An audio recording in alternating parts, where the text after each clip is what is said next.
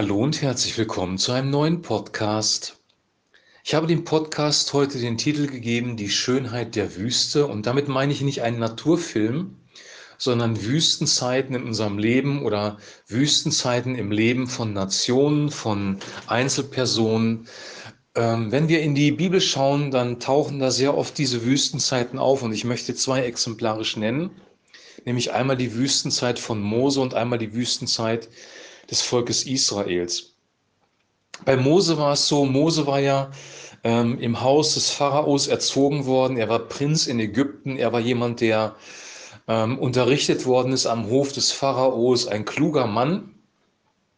Er hat aber trotzdem seine Identität, seine wahre Identität nicht verloren. Er wusste irgendwie in seinem Inneren, dass das Volk Israel sein Volk ist und hat er aus eigener Kraft, aus eigener Anstrengung versucht, einem Israeliten Recht zu verschaffen, indem er einen Ägypter getötet hat. Das heißt, er hat sein eigenes Recht gesucht, hat seine eigene Agenda durchgezogen. Das Ergebnis war, dass er aus Ägypten fliehen musste und wohin ist er geflohen? In die Wüste. Das eigene alte Leben, seine eigene Macht musste sterben und er musste in die Wüste. Ein sehr unwirtlicher Ort, wo eigentlich wenig Versorgung war, wo man angewiesen war auf die Versorgung Gottes.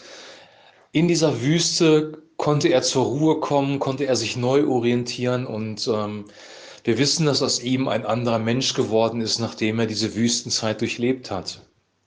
Bei dem Volk Israel war das auch so. Das Volk Israel war in Sklaverei gefangen in, in Ägypten.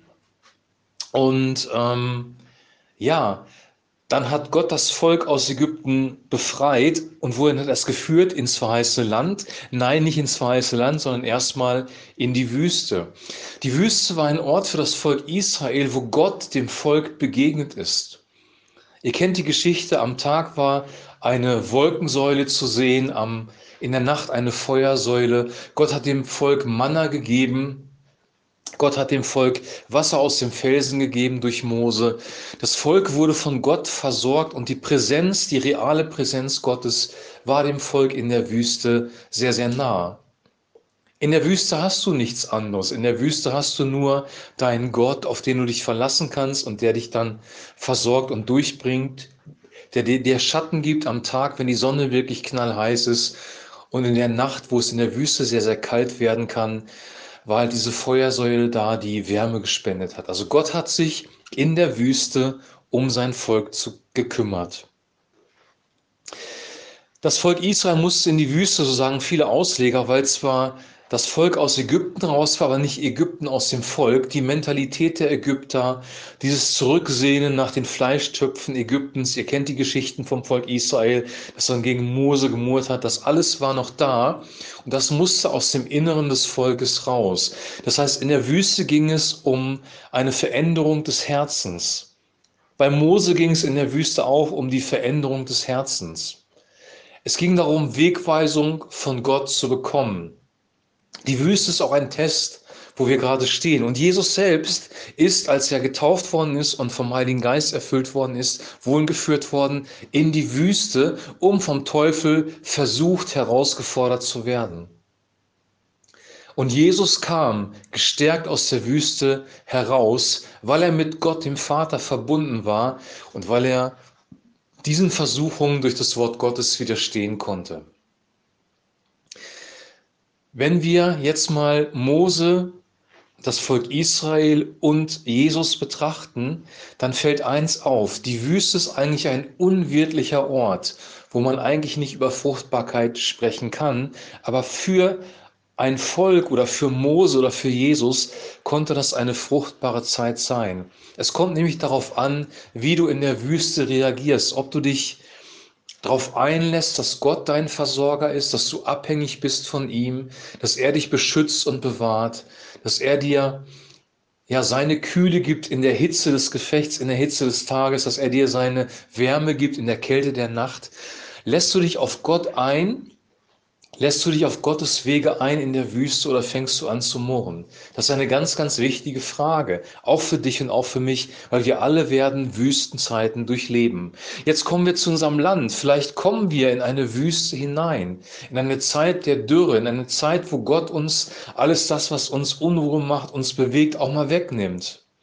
Ein guter Freund von mir hat schon zu Anfang der Corona-Zeit gesagt, Gott hat den Zug angehalten. Und wir versuchen ihn jetzt mit aller Gewalt wieder anzuschieben.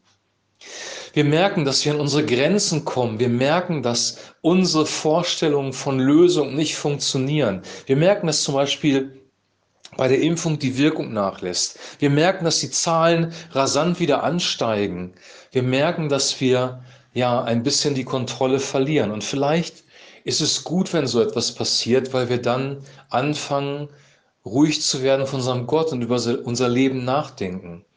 Ich glaube, wir müssen auch als Gesellschaft über unser Leben nachdenken, über die Frage, woher kommen wir? Was haben wir für Segen erlebt nach dem Zweiten Weltkrieg? Wie hat Gott uns gesegnet? Und dann die Frage, waren wir dankbar? Oder wie leben wir unser Leben jetzt?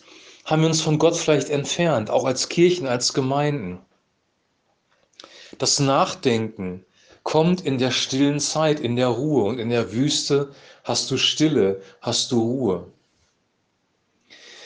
Der Mensch geht aber manchmal nicht freiwillig in diese stille Zeit rein, in die Ruhe. Er sucht nicht freiwillig Gott. Und dann kann es sein, dass Gott den Menschen in die Ruhe führt, in die Stille führt. Ein Mose ist nicht freiwillig in die Wüste gegangen. Das Volk Israel ist nicht freiwillig in die Wüste gegangen. Jesus wurde geführt vom Heiligen Geist in die Wüste. Er hat sich dem willig hingegeben, weil er Gottes Sohn war, weil sein Herz rein und heilig war. Das Volk Israel hat eher gemurrt. Ich glaube auch, dass Mose nicht so 100% zufrieden war in der Wüste. Aber am Ende des Tages hat Gott einen Mann geformt, der ein ganzes Volk führen konnte. Er hat einen Leiter aus ihm gemacht in der Wüste. Die Frage ist, ob wir das akzeptieren können, dass Gott manchmal in die Wüste führt. Wir wissen von Jesus, dass es nicht der Teufel war, der ihn in die Wüste gebracht hat, sondern es war der Heilige Geist, der ihn dahin gebracht hat. Können wir Ja sagen zu den Wegen Gottes, auch wenn sie uns in die Wüste führen? Das ist eine Frage, die wir uns stellen müssen. Ich habe diesen Podcast überschrieben mit dem Titel Die Schönheit der Wüste. Warum gibt es Schönheit in der Wüste. Also viele sagen das ja auch in der Natur, also jetzt in der natürlichen Wüste, dass es eine gewisse Schönheit hat, diese Stille, diese Ruhe, die, die Dämmerung am Abend, den Sonnenaufgang am Morgen zu sehen, ohne dass irgendwelche Lichter um einen herum flackern, ohne dass irgendwelche Reize da sind. Wüste bedeutet, Gott trennt dich von deinen Reizen. Gott trennt dich von all dem, was sich sonst beschäftigt und er bringt dich zum Wesentlichen zurück. Wenn wir jetzt das Volk Israel betrachten, als Beispiel jetzt, was war das Wesentliche in der Wüste? Gott ist der Versorger in der Wüste. Er hat sie mit Manna vom Himmel versorgt. Sie brauchten kein Getreide anbauen, sie brauchten kein Handel treiben. Gott hat sie durch Manna vom Himmel versorgt. Das war nicht immer so, sie mussten hinterher auch wieder arbeiten, aber für diese Zeit der Wüste war Gott sichtbar ihr Versorger. Gott offenbart sich als der Versorger in der Wüste. Eigentlich ist das doch genial, wenn Manna vom Himmel fällt, wenn Gott uns wirklich versorgt oder wenn er Raben schickt, die Brot bringen. Gott, wenn Gott der Versorger ist, übernatürlich, dann, dann sehen wir ihn, dann sehen wir sein Wirken wirklich vor Augen. Sie haben es gesehen, das Manna lag da wirklich draußen morgens. Sie haben gesehen, dass Gott gewirkt hat. Er ist der Versorger. Er ist der Beschützer, der Bewahrer. Er beschützt vor Kälte in der Nacht. Wodurch? Durch die Feuersäule, durch seine Präsenz. Und diese Präsenz war zu sehen für das Volk Israel. Sie haben Gott real wahrgenommen. Am Tag hat er geschützt vor der Hitze der Sonne. Und in der Wüste wird es sehr, sehr heiß, 40, 50 Grad. Das ist gefährlich. Und Gott hat sie geschützt durch diese Wolkensäule. Das Volk Israel hat Gott erlebt in der Wüste. Sie haben gesehen, wie Wasser aus dem Felsen herausgekommen ist. Wieder ein Zeichen der Versorgung. Die Wüste ist dann schön, wenn wir Gott sehen. Und sie haben Gott gesehen. Ein Mose hat Gott gesehen, er ist ihm begegnet am brennenden Dornenbusch. Jesus hat Gott sicherlich auch wahrgenommen, weil der Heilige Geist ja in ihm war. Wüstenzeiten sind manchmal Zeiten, wo wir Gott sehen können. Krisenzeiten sind manchmal Zeiten, wo wir merken, ich kann mich nicht mehr selber versorgen und ich kann mich auch nicht mehr selber schützen. Wir wissen jetzt in dieser Zeit, in dieser Corona-Zeit, wir können uns nicht mehr selber schützen. Und das wird immer klarer. Wir sind vielleicht schon auf dem Weg in die Wüste, schon in der Wüste drin. Und die Frage ist, ob wir uns mit Händen und Füßen dagegen wehren, ob wir gegen die Wüste rebellieren, ob wir schreien, wieder nach Ägypten zurückzukommen, wie das Volk das getan hat. Und eigentlich ist das ein Irrsinn, das zu tun, weil Ägypten war Sklaverei für Israel. Und was bezeichnet die Bibel als Sklaverei im Neuen Testament? Es ist die Sklaverei der Sünde, das, was die Menschen zerstört, kaputt macht, das Sünde ist. Und danach sehen sich die Menschen plötzlich wieder zurück, wenn sie in der Wüste sind. Das ist eine Reaktion, es war eine falsche Reaktion. Die richtige Reaktion wäre, loszulassen, frei zu geben, sich einzulassen auf die Wüste, sich einzulassen darauf, dass Gott jetzt unser Versorger ist, und zwar der alleinige Versorger, dass Gott unser Schutz ist, unser Friede, dass er alles für uns ist und dass er die Ehre dafür bekommt. Wenn du dich darauf einlässt, dann wirst du Gott in der Wüste sehen. Die Schönheit der Wüste ist die Präsenz des heiligen Gottes, der das Universum geschaffen hat. Denk da mal drüber nach. Die Schönheit der Wüste ist die Präsenz Gottes. Paulus sagt im Neuen Testament im Römerbrief, dass wir an dem Geschaffenen den Schöpfer wahrnehmen können. Wir können Gottes Schönheit, seine Herrlichkeit in der Schöpfung sehen. Und das ist auch in der Wüste so. Im Natürlichen ist es so, dass du an dem Geschaffenen, an der Wüste, wo kein Mensch ist, wo vielleicht keine Gebäude sind, wo noch nie ein Mensch irgendwas verändert hat, die Schönheit Gottes sehen kannst, wenn du mit offenen Augen in die Wüste gehst. Und im Geistlichen ist es so, dass du deine Versorgung, deinen Schutz von Gott wirklich in der Wüste auch wahrnehmen kannst. kannst. Die Wüste kann ein realer Ort sein, an den wir gehen. Es kann aber auch eine Metapher sein für eine Zeit des sich Zurückziehens, Absonderns, mit Gott alleine Seins. Mose war in der Wüste alleine. Er hatte niemanden um sich herum. Er war auf sich oder auf Gott gestellt, weil er niemanden hatte. Diese Zeiten sind wichtig, weil in dieser Zeit wird der Charakter geformt und der Mensch verändert.